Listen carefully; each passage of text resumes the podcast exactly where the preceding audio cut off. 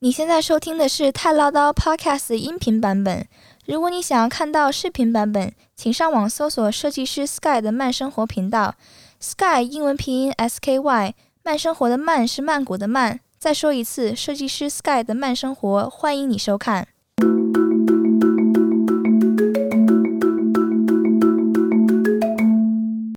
你现在收听的是《太唠叨 News》，在这里我们分享对华人有用极有趣的泰国新闻。大家好，我是 Sky。大家好，我是童妈。今天呢是二零二一年的五月二十六号，星期三。原本我今天是不想录的，因为我还有其他的事要做。可是后来想一想，我觉得还是坚持坚持下去。对，我这边整理一下这两天从从礼拜一到今天的一些新的信息。那其实你说新的信息也不是特别新呐，因为就这两天我发现。呃，新闻上面没有什么特别大的事儿，那个事都是之前的一些事情，然后再有一些细部的一些讨论，或是一些细部的细节出来。嗯，我给大家先分享一下，就是桃公府的达拜县一共发现了八十三个感染者，然后其中三个呢就是感染了南非的变种病毒。所以南非变种病毒，因为上一次我已经讲了嘛，就是已经工地的传染，呃，它不是工地的，工地的是工地的是印度变种病毒跟。英国变种病毒哦，这个是南非的，这是南非的。哦、那南非呢？他怎么进来的呢？就是其中一个患者，就是一个泰国人，他的老婆是马来西亚人。然后呢，他没有走正式的这个通关进来，他走的是自然边境。哈。然后进来看了她老公，然后相处了一下之后，他又回去了。她老公就得了，所以呢，应该就是他的老婆从马来西亚这边带过来的。那就是在泰国的南部跟马来西亚接壤的地方。应该是对对对对对，就是靠近那个地方。他们之后查出来有三个人是确定就是南非变种病毒。不过有个好消息就是说到目前，这个南非变种病毒并没有在曼谷发现。哦，对，那像总共呢，就是已经所有的变异病毒都已经进来了嘛。嗯嗯，对吧？这好像中奖一样。而且一点都。不惊喜，不意外。现在有什么？英国、巴西、南非、印度，对对对对，这四个一个不落，对，然后都来了，所以大家还是要这个小心一点了。曼谷现在他们比较担心的呢，他还是一样是在工地了，还是工地的群聚感染，所以他们现在好像花了比较大的力气在在整顿这个工地的部分，所以大家还是在曼谷还是要小心呐。这还好是南非没有在曼曼谷，可是另外三个曼谷都已经有了。所以大家请小心。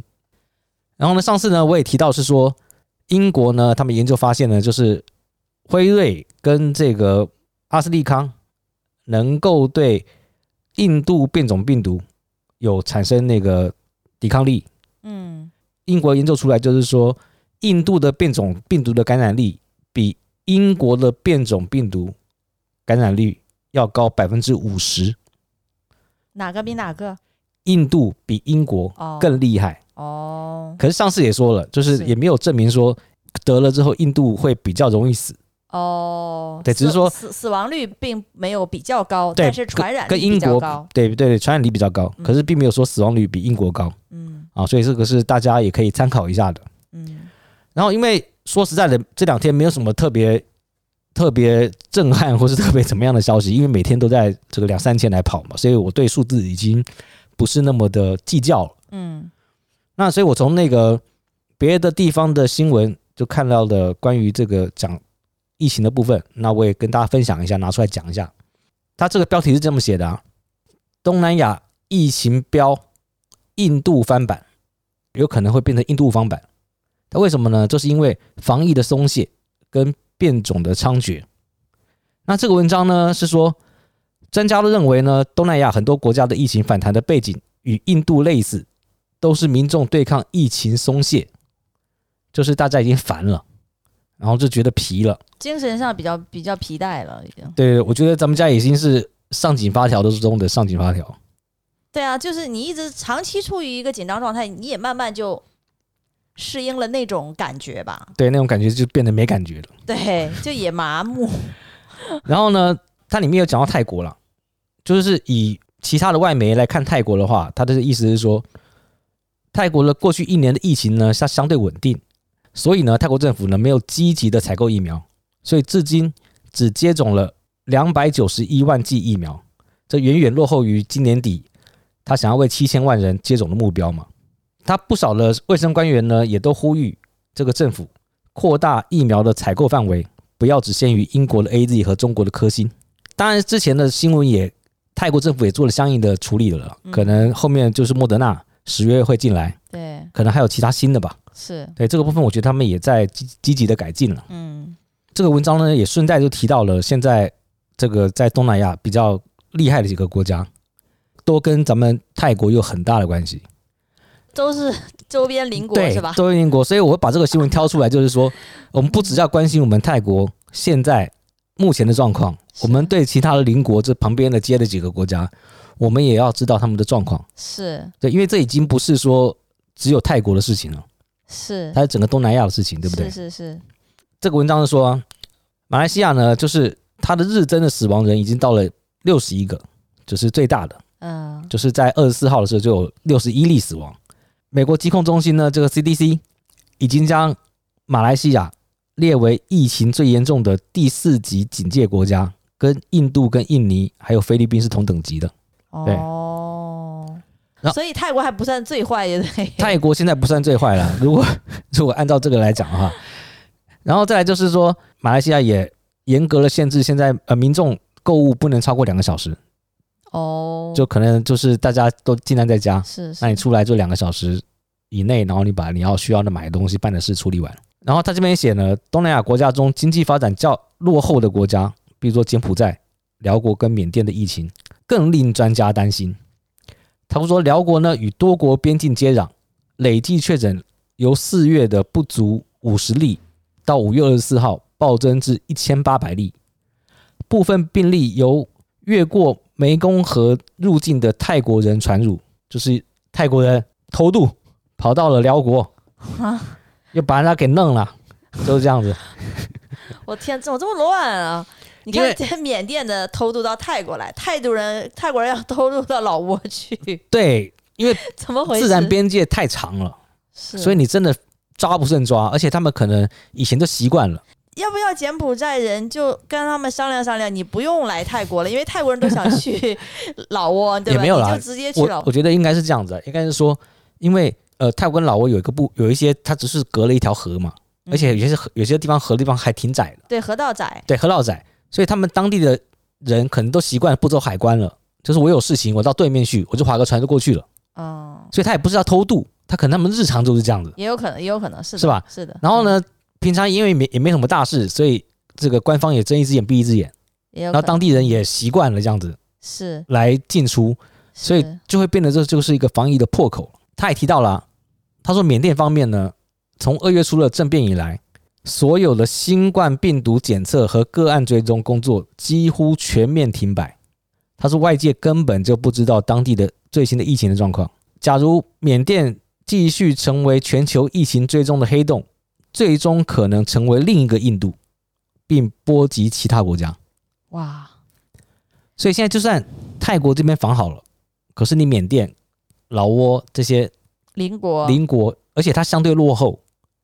不管是医疗或者是政府的财政都比较落后，再加上边境线很长，是你防不胜防，所以应该把这几个国家当成是一区啊，我觉得，嗯，很难分彼此了，嗯。然后印度呢，我们知道呢，它的现在已经是非常非常的高了，每天确诊的人数。对。可是现在呢，除了这个疫情之外，除了新冠疫情之外，现在呢，最近印度呢又爆发了毛霉菌感染症，这个感染症。它比新冠还厉害，嗯，是它的致死率有百分之五十啊，就是得了就有一半几率挂。对，我的天啊，这是什么鬼？近万人感染，哇，印度怎么那么遭殃啊？因为它已经很新冠已经很差了，对呀，然后它现在又遇到这个事，所以这个也是我们需要密切关注的。怎么那么苦啊？这太苦了，太苦了。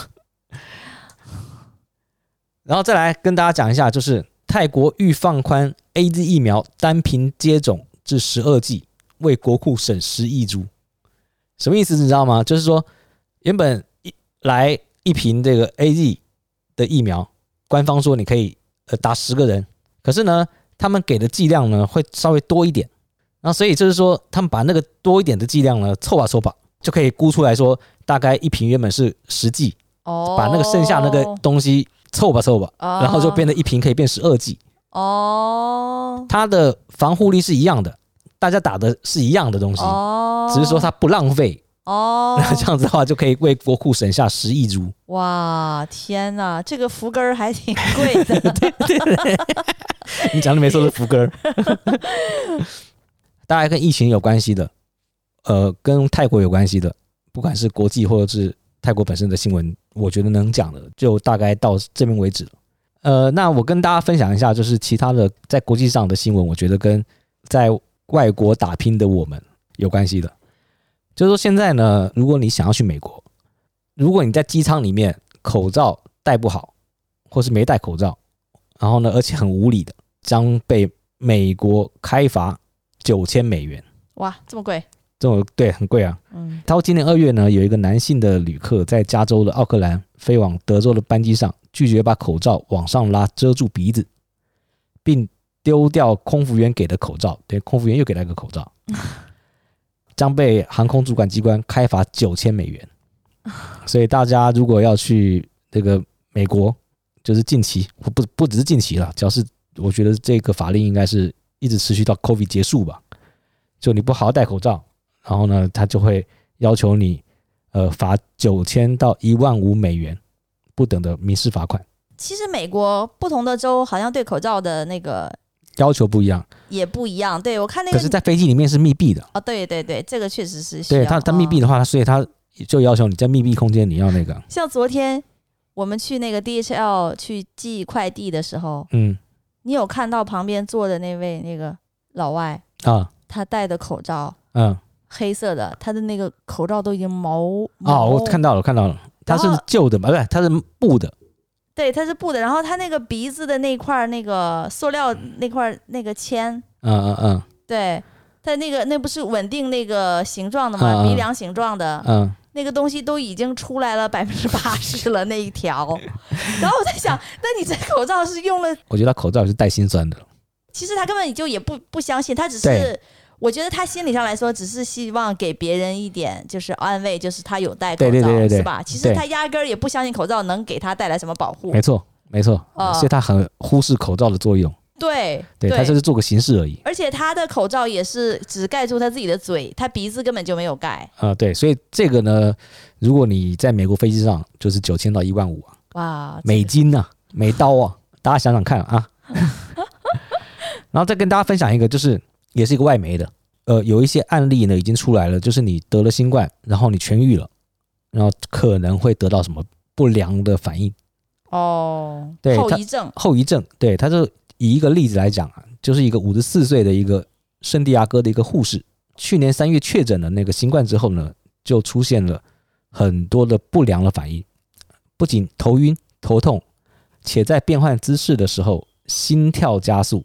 经过了好几个月，他们才查出来，这个是罕见的一个叫做姿势体位性心搏过速症候群，听起来很绕口，对不对？对，这个也是因为得到了口味之后的后遗症吗？对，他们另外命名了一个病。没有没有没有，他原本就有这个病哦，因为只是这个病非常少人会得哦。可是呢，因为他们得过之后，他们就出现，他们就等于是得新冠人的这个部分人发病的比例大增。对。有研究显示呢，越来越多的新冠病人呢康复之后，就是受了这个病的影响。Oh. 那这个病的简称叫做 POTS。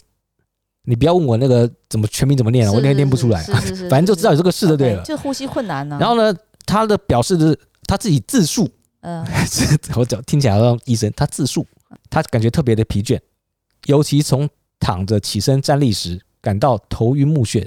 他说：“当我想要起身做三明治。”心跳会飙到一百二，一般成人的心跳大约介于每分钟六十到一百下之间，所以他会因为一个突然他要起来，嗯的一个动作，然后他的心跳就会飙速。可是呢，医生做了多项的检测，结果都是正常的。这个其实我看到朋友圈有一些得过新冠的人，他们的反应也是这样子的，就是他们蹲下去以后再起来都有头晕目眩，头晕目眩，然后。最重要的是呼吸很困难，就是蹲下再起来的这个过程变得很艰难。嗯，你这样讲，我就好像是你旁边坐的女儿也是这样子。他他是吃的太少，像小鸟一样啊。然后他还说了，他说我会在半夜时分因为手脚发烫而惊醒，当我弯下身看双脚，发现双脚红彤彤，就是他睡到半夜的时候，整个手脚是热热发胀哦。然后此外呢，他还感觉到胸闷、头昏脑胀。有时候情况严重到他记不得手机的四位数密码。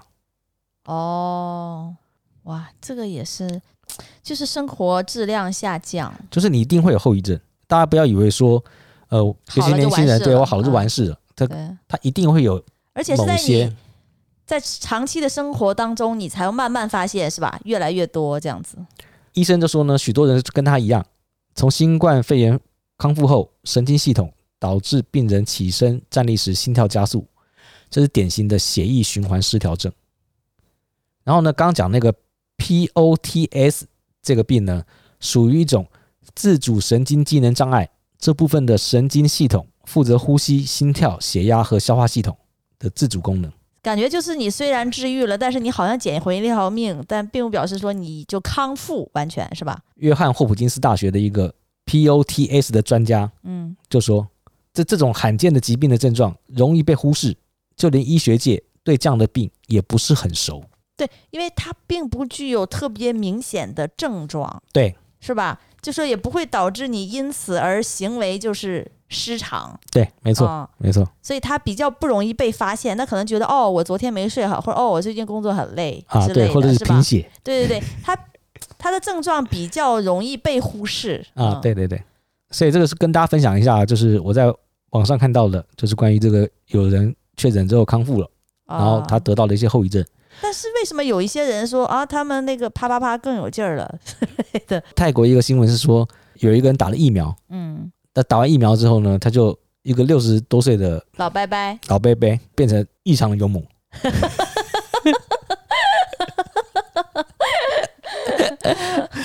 OK OK，然后再跟大家分享了一样，回到那个泰国的消息啊。就刚刚讲那个疫情啊，那些东西的都讲完了。那现在讲泰国的其他的消息，就之前在网上有说呢，说泰国将释放三万八千名囚犯是假消息，请民众勿信。就是之前网上呢有人在泰国的这个网络上说了这个消息，嗯，然后这个消息是假的。前两天的新闻我不是说他们打算放出监狱里面五万个人犯吗？是，然后再加上呃上次我说那个中国人的苦主啊。被闯入了那个苦主，是带电子脚镣没电的那个。对对对对对，所以我觉得大家听听就行了。就是他放不放，我们也不知道，我们就当成他放了吧。对于我们外国人来讲，对吧？我们就当做他放了，就是提高警惕，就提高警觉，嗯，然后记得锁门，嗯，然后减少外出，嗯，是，就是这样子，然后让自己的行踪单纯一点。呃，下一个呢，一样是泰国的，就是讲泰国的苏梅岛有望于七月一号开放迎接外国游客。他希望的是跟普吉岛一样，就是在七月一号的时候能够开放游客进来。可是他现在苏梅岛呢有一个条件呢、啊，就是它七月一号开放的时候呢，这个入境苏梅岛前七天，游客只能按照规定的路线旅游，不能接触岛上民众。前七天，然后游客在苏梅岛隔离满七天后，就可以选择去龟岛或是帕岸岛。所以我觉得这个好像也不太吸引人哈。现在我觉得只要坐飞机，大家都怕啊，是吧？你苏梅岛一定要坐飞机的。对，我怎么关心这个？因为咱们苏梅岛的这个机票、酒店都还没用。它是到十二月份是吗？到明年。到明年，我还以为到今年年底。没有，到明年六月。哦，那还好，那还好。对对对，啊，所以跟大家讲一下，如果你跟我一样，之前因为这个 苏梅岛机票很便宜嘛，在促销，然后买了机票，然后也去不了，那记得啊，我们还是有希望能够到苏梅岛玩的。再来一个是比较实用的一个信息呢，一样是泰国的。泰国南部呢发出了大雨特报。我看这个新闻呢，应该这个雨会非常的大。就是他这边讲啊，就是说因为有个热带气旋嘛，然后在孟加拉湾，它的外围会影响到这个泰国这边，会引发特别大的雨，可能会有二到四米的高浪，很大的这个大雨。所以这个部分，如果你住在泰国南部，要注意这个消息，然后尽量在那个时候别去海边了。他说，预计五月二十五到二十九南部的七个省份将出现大雨。对，所以你如果是南部的这个七个省份，然后你记得在这段期间，你注意出门的时候记得带雨伞，甚至不要出门了。嗯、OK，那关于有用的新闻呢，基本上都跟大家讲完了。嗯，那还是要跟大家讲有趣的新闻了，因为大家都那么苦闷了嘛。对，我们还是要坚持每次都要有有趣的新闻。嗯，然后这个有趣的新闻呢，就是延续上一次我跟你讲的，就是美国俄亥俄州不是抽百万奖金吗？啊、哦。你知道这个，他推出了这个百万奖金抽百万奖金的这个活动之后，就有两百七十万人登记 打疫苗。哇，这个效应就出来了。对，这个效应就出来了。嗯，我觉得这个就是看政府怎么去想办法，是激起大家的兴趣。是是，如果是百万美金，我是俄亥俄州的居民，我也去抽。哦，其实它整个的活动除了那个百万美金之外，他还有一个，就是十二岁到十七岁的这个俄亥俄州的青年，可以参加这个打疫苗获得四年全额大学奖学金的抽奖活动。哈，这么猛？对，那更想去了。对，所以这个十六到十七岁的这个一到十七吧，你刚才不是说？对，他是说十二到十七岁啊，你只要是还没上大学之前，是是是，你都有机会抽。嗯。十六到十七不是马上要上大学对，那是更更吸引这个十六岁、十六到十七岁的人，所以这样的人群，十六岁到十七岁的这个人群的打疫苗的人数大增。哦，他的目标就是要去抽那个 四年的奖学金，对，全额奖学金，很多哎，很多很多很多。对，呃，对，所以这个是我上次讲这个后续了，我觉得挺有趣的，跟大家分享一下。然后再来跟大家分享一个啊，就是在二十四号的时候出了一个新闻，这个新闻就是说。人类史上最大的粪便化石出土，哈，长二十公分，长满寄生虫。这个是什么呢？这个就是说听起来有点恶心啊。是谁的粪便？你听我讲嘛。嗯，他就是他们挖到一个这个粪便化石，有一千两百年的历史。怎么可能一千两百年呢？一千两百万年吧。这个粪便化石呢，就是一千两百年。OK，一千两百年呢，它大概是什么时候呢？是九世纪。的维京人的大便哦，他们拿给一个科学家呢去鉴定这个这条大便的时候，那个科学家表示，这是我见过最令人兴奋的大便。它就像皇冠上的珠宝一样无可替代哦。对，因为它可以从这个大便呢去推测，就是九世纪的维京人他吃的肉，对，他吃肉跟面包嘛，对，意思就是说可以从这个大便里面呢知道。九世纪的维京人他们的饮食习惯，然后呢，他在这个大便里面呢，又发现了鞭虫跟寄生虫的卵，表示维京人经常胃部不适或患有其他的肠胃道疾病。哦，所以那个年代的维京人其实应该都肠胃挺不健康的。是因为他们本身 他们的都是生活在一个极端天气之下的那个时间会比较长嘛？嗯。对吧？对对，他们都是足够冷。对啊，更有趣是收藏这个大便的这个便便的啊，这个博物馆吧，他就举办了一个叫做“便便日”线上虚拟工作坊，向人们说明这条粪便的重要性，然后还称自己在家就能自行制作围巾便便，然后需要准备一些特殊材料，并强烈建议有成人在旁监督。所以你如果对这个自己做一个自己的。那个便便化石可以找相关的资料，可能可以找到他们一些方法，你就可以保存下来，之后供一两千年后的人去研究你的大便。好，大概我分享到这边了。我觉得这个这个围巾大便这个挺有意思的，就是。当初拉这坨屎的人，大概都没有想到一千多年以后的人会这么觉得这坨屎这么重要，像皇冠上的珠宝，而且要把它拿到博物馆去。对，对他怎么也想不到，他觉得他自己的人生都不如这坨屎光辉，是不是？哦，他他的人生的这叫什么？不是至暗时刻。这人生的高光时刻，对，就在这这一刻，就这坨屎 被发现的时候。没错，没错，没错。OK，差不多了，今天，那今天就分享到这，那就今天礼拜三，那周五见，拜拜，拜拜。